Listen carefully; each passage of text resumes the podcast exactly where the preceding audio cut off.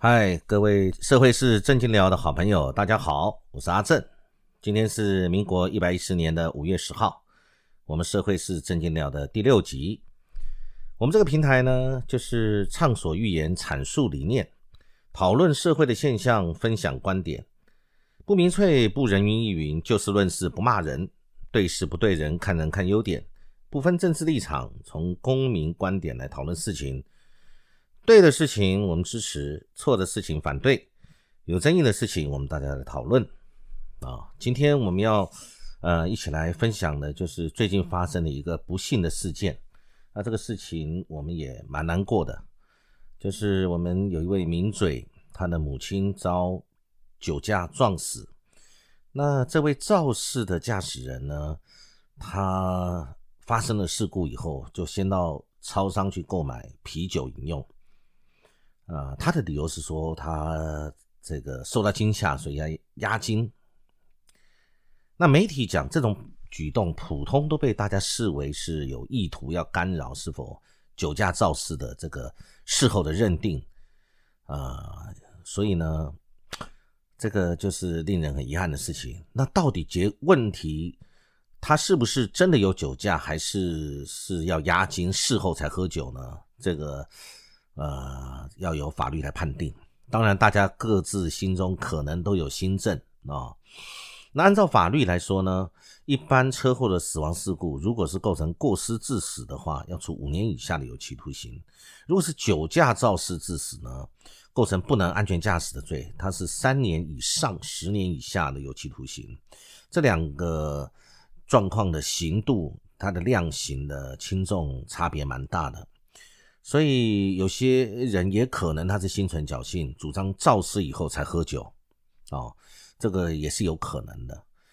那面对这种这个酒，如果是有酒驾肇事，调查他的这种做法，呃，当然警察的调查上有他的一些模式方式啊，科学办案，或者是这个找录影带、找电子记录去回溯。或者是，呃，去看他之前的行为、人事、实地物去做调查，但这是一个，但是，呃，当然，这个还是有一些客观条件上的困难，而且有的时候是很多酒驾都是在半夜发生，然后可能这个警察来上门找到人的时候，可能好几小时之之后了。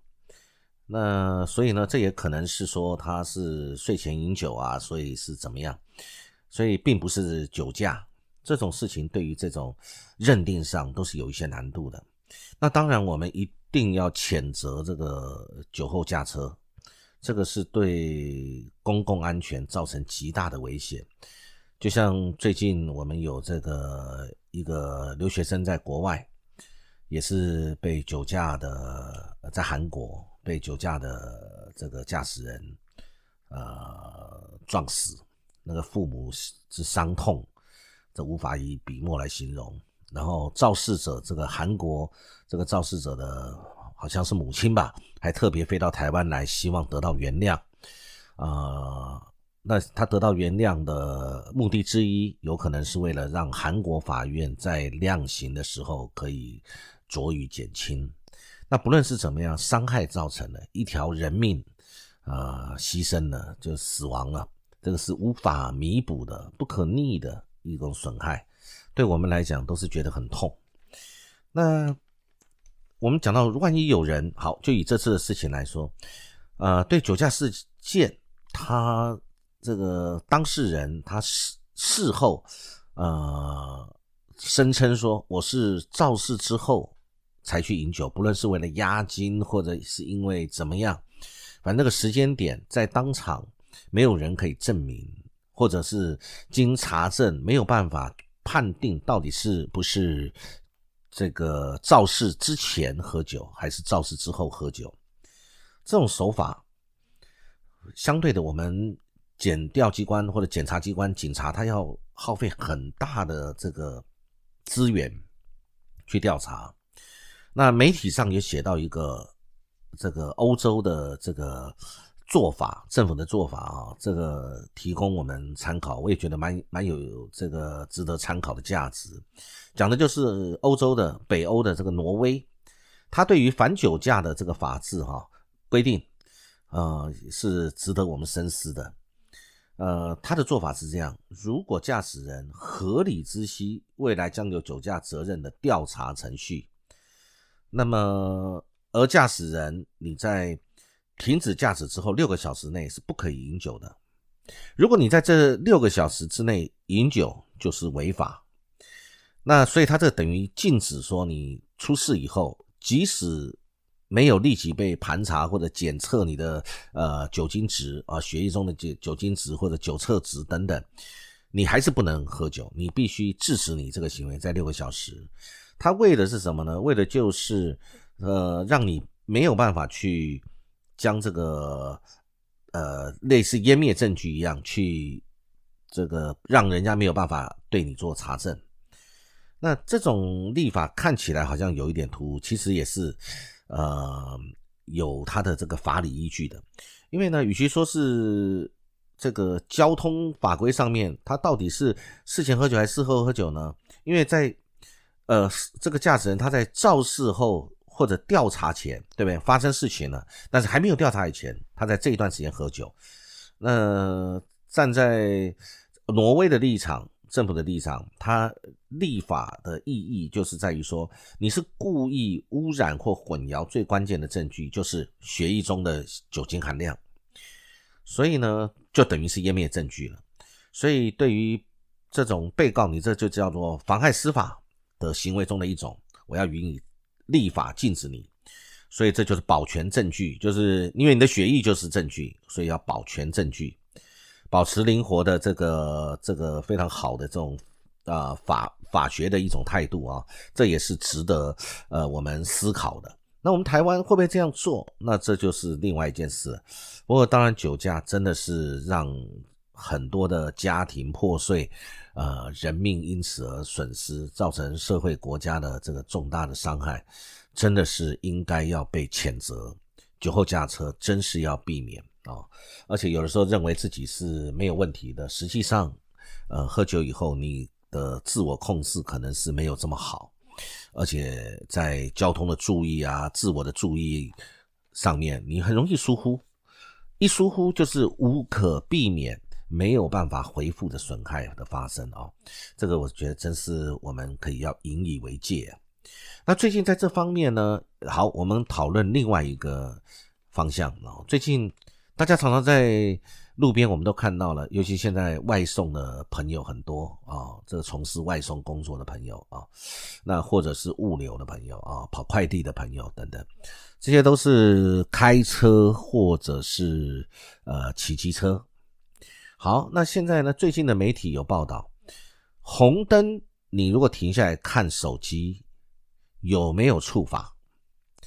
呃，照媒体讲说。也有法官认为没有处罚，啊，这个前提是说，呃，你这个是看手机还是手有去划手机？那看一下行不行？还是说你的手有动？还是拿在手上？还是放在这个手机架上面？啊，这个事情我们现在就可以来讨论一下。那开车，据媒体有谈到，看一眼手机大概需要多少时间呢？三秒钟。啊，所以如果时速是六十公里，三秒钟就会五十公尺哦。这五十公尺等于是呃，你完全没有办法去注意前方路况的一种情形。那好，那当这个这个就是很危险的一个事情了。那不过我们今天要谈的不是这个方面，我们今天主力是在你在停等红灯的时候看手机，到底该不该罚啊？到底该不该罚？今年。呃，近年来这个对于这种争议最多的这种刑事诉讼的，就是人民不服被取缔了，人民不服，然后这个有行政诉讼的争议最多的就是遇到红灯停车的时候看一下手机。那他的主张，呃，驾驶人的主张是我没有拨打电话，而且这个是一个呃，在停等红灯的时候，也不是在驾驶中，也不是在行驶中。这样子打电话，也也没有打电话，就是看手机，这样不行吗？那媒体讲说，法官的见解也很分歧，认为说这个，呃，因为我们的相关的判决的认定是所谓是以手持的方式使用行动电话、电脑或其他照明类的公民装置进行有碍驾驶安全的违规行为，所以呢，非只说必须进行案件，只要有持取手机查看就算，哦，所以。但是呢，也有法官认为说，他在呃有一个案例，就是法官认为这位骑士在等红灯的时候操作手机，当时是静止的，而且情况呃实际情况是前后不到十秒钟，而且警员这个要来取缔他的时候呢，他的手上已经没有持有手机，也没有妨碍驾驶安全，也没呃，所以认为没有违规。那但是呢？这个事情就有争议了。那再来就是之前台北地方法院也有撤销处分的情形啊。这个经验就是有一位骑机车的骑士，他在等红灯的时候，手机闹铃响了，他拿出手机关掉闹铃，哎，就给遭取罚。那么，那法官是认为他在停等红灯的时候，大概操作了四秒钟，那机车是属于静止不动的状态。所以不算有碍驾驶安全，但是哎，后来好像这个案子台北高等行政法院又推翻这个判决，所以呢，等红灯的时候使用手机有没有处罚？我相信这是很多人关心的，尤其现在刚才我们讲了外送的朋友啊，从事运输行业的朋友这么多，那么等红灯使用手机到底有没有处罚？法官也当然也有不同见解，那但是我们就是。需要看手机的时候哦，还是请大家停到路边。那手机架，呃，我们如果是导航，我认为是没有问题。但是如果你边骑车边使用，或者是是在滑，现在就有这样的争议会存在。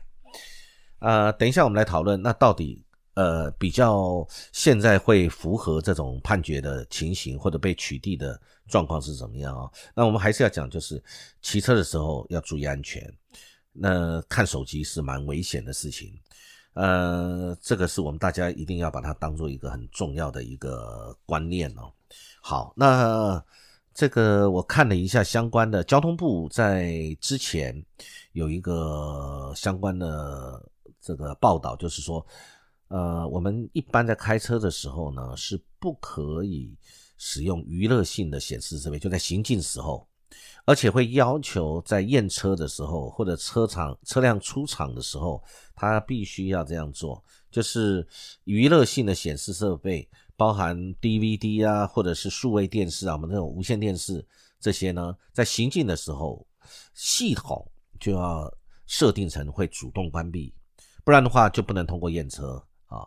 那这个就是为了安全，就是相关设备，就是我们讲说我们的车辆的这些设备。在这个与刹车跟变速箱的档位都是联动的，一旦变速箱档位处在前进、后退档，相关设备都不能显示。所以呢，也就是说，只有在停车档位或拉起手刹车的时候，这些设备才能使用。那大家会想，那卫星导航现在不是很普遍，我们可不可以用呢？那卫星导航是。交通部的说法是不在限制的范围啊，所以卫星导航，因为它属于这个行车辅助的显示设备，并不是这种娱乐设备，所以不在这种限制范围啊。所以呢，这个这个是我们的确要注意。那边开车的过程，我们使用手机导航，那可不可以？不管是开车或者是骑车，那我想这个建议最好就是出发前。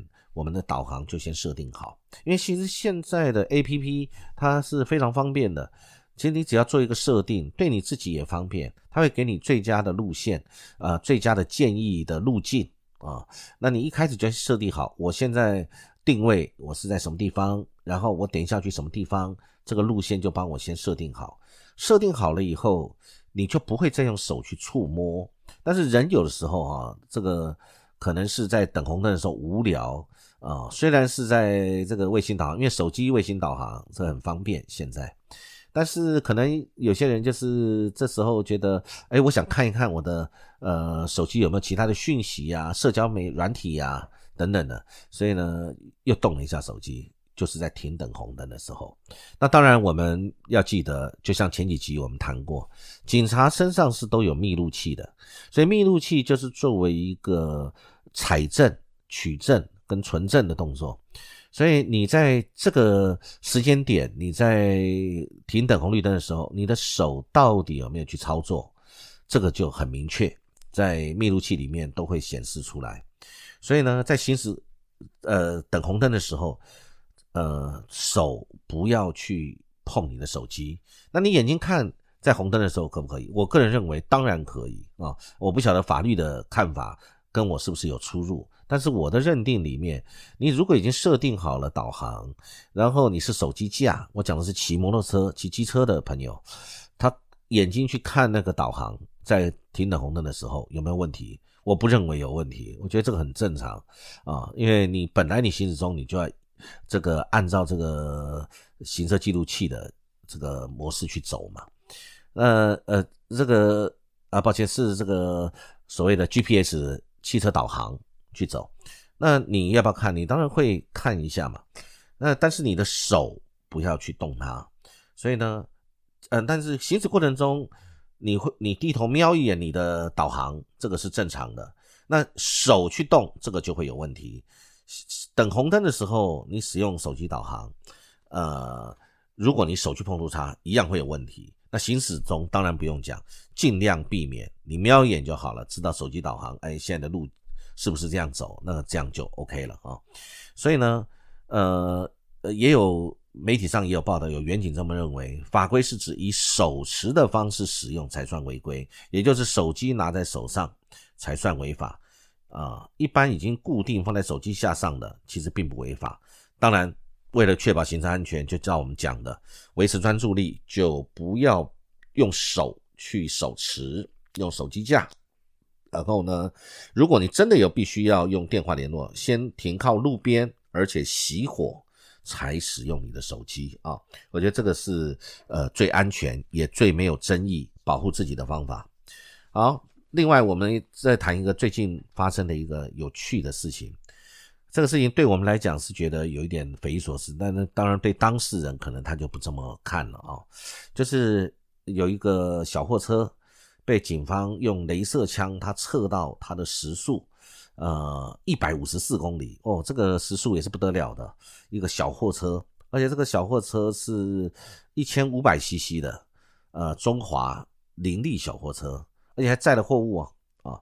那么说这个在这个快速道路上面吧，是在台六十一线，那警方在那边有设置这个测速照相仪。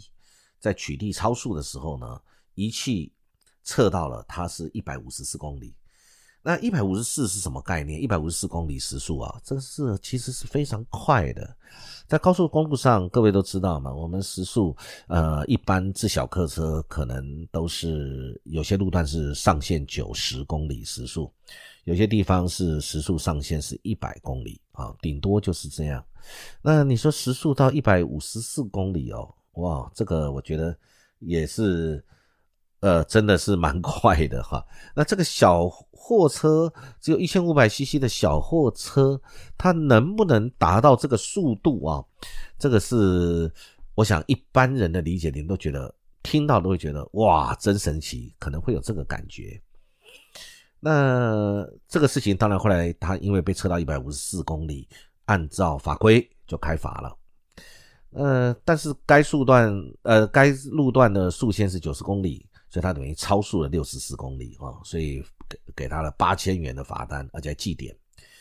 那这个驾驶人呢，他收到了罚单，他很不服气啊，他认为当时他的车上载了货物，他的货车也验车也没有改装啊，重点没有改装。然后他说载那么多东西，我这小货车六台六十一线风速又很大。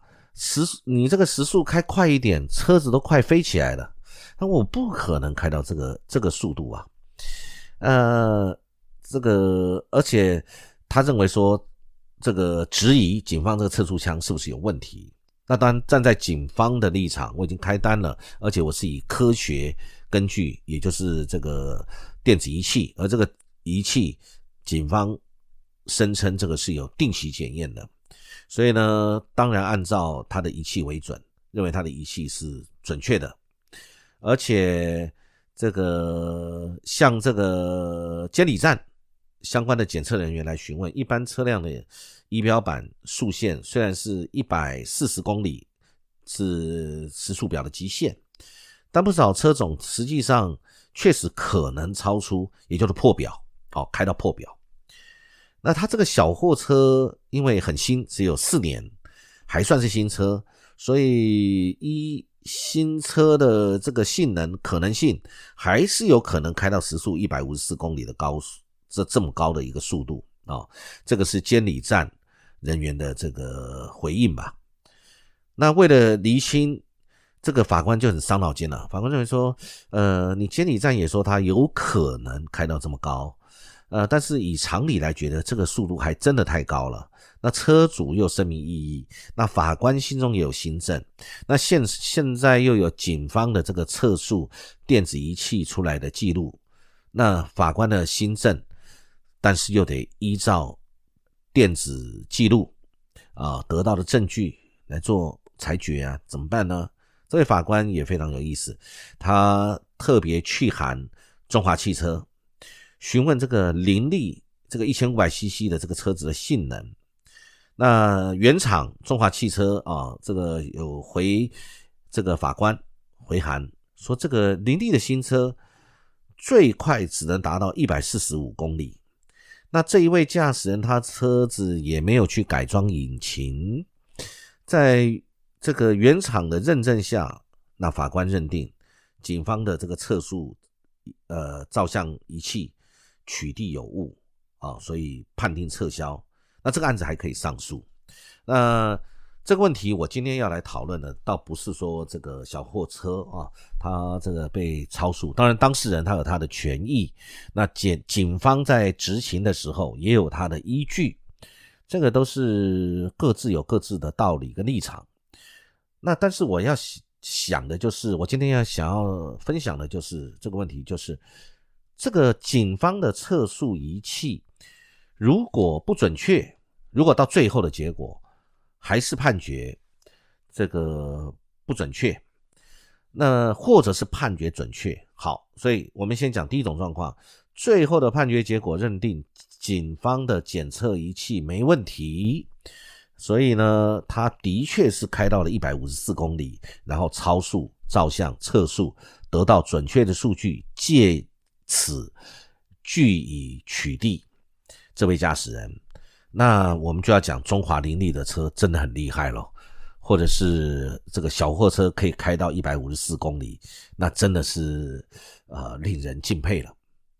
好，那如果最后这个上诉以后再去调查、再去判决，最后得到的就是这个仪器可能有失准，我说这种可能性的话，那如果结果是警方的。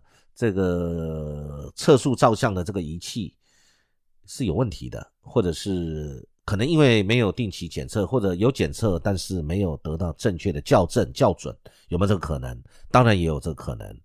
那这个该怎么办？谁来认定？那现在的制度当然就是警方警方固定要去校正它这个测量任何的测量仪器它的准确度是否正确。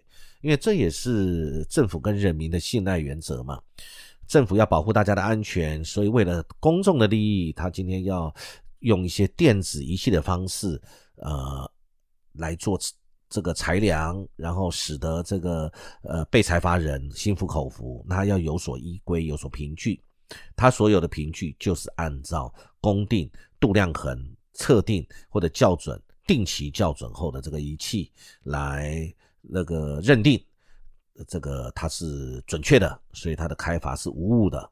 呃，违规的人就应该受到相关的裁罚啊，这个呃是一个道理。但是问题，如果他的仪器不准呢？那这次检验出来不准，那之前有多少件不准？那是不是每一个人都要都要来声明异议了，或者是对于这个事情呃不服了，呃不服你的裁罚结果，因为你这机器有问题呀。那我现在谈的另外一个问题就是，那除了它之外，呃，我们全国的这些相关的这个测速照相仪器，现在有没有定期公布，让老百姓？我们是老百姓是被动的，呃，知道你政府相关的检测是怎么进行，还是比较特殊的机关，比如说管理这个测速照相的高速公路警察局或者是地方的警察局，对于这种超速的认定、酒测器的认定，对这些的应该主动的、定期的，呃，这个测量。校准后公布，让大家知道，我们现在这仪器都很准确，包含测测速照相机。啊，我的意思是说，政府有没有主动、主动、公开的，而且很密集的？因为，因为你要取缔人民，你要用仪器，要用机器来取缔人民，让人民心服口服。呃，那么你是不是应该主动的，站在主动的一种作为，呃，常常去检测，让人民信服？呃，那还是就是被动的，就是你们自己内部当然有相关规定，然后常常检测，检测以后 OK 没问题就通过了。那会不会让人民心中有疑虑？哎，你这是不是就是这就是很固定的公式？啊，然后就是随便的检测了就过了，结果我们被裁罚的时候，不知道的人就默默的去缴钱。那有人觉得有疑问的时候，先开始发现，哎，可能这个仪器校准有问题啊。我在这边讲这个问题，不是说警方的执行或者仪器有问题，我要讲的就是说，那现在有发生这样一个事情，是不是也会让人民去联想到那其他的仪器？那先讲这一台，这一台在台六十一线测速到。民众的这个有这个一百五十四公里时速的这一个测呃这个测速呃仪器，它准不准？同时也来想，那这一个辖区的它其他的仪器是不是也有这样的情形？因为他们可能是同样的一个检测单位，这个我们不清楚，那只有政府比较了解。那其他的他们这个辖管区域里面的同一个时期的呃这个同一类型号的仪器，是不是？也要重新检测一下，让人民知道是不是一个中华零零一千五的小货车可以飞到一百五十四公里这样的飞速啊，让我们心服口服，让人民心中也比较不会有疑虑。这个对于警民关系或政府跟人民的信赖原则，绝对是有帮助的啊。这个是我对。最近这些小事情的一些分享，也期待跟大家有一些其他的共鸣啊！谢谢各位今天的聆听，呃，也希望很快我们有其他的议题可以跟大家继续再来分享。好，谢谢各位，呃，如果喜欢，帮我呃一起转传啊，或者是订阅，谢谢各位，好，再见。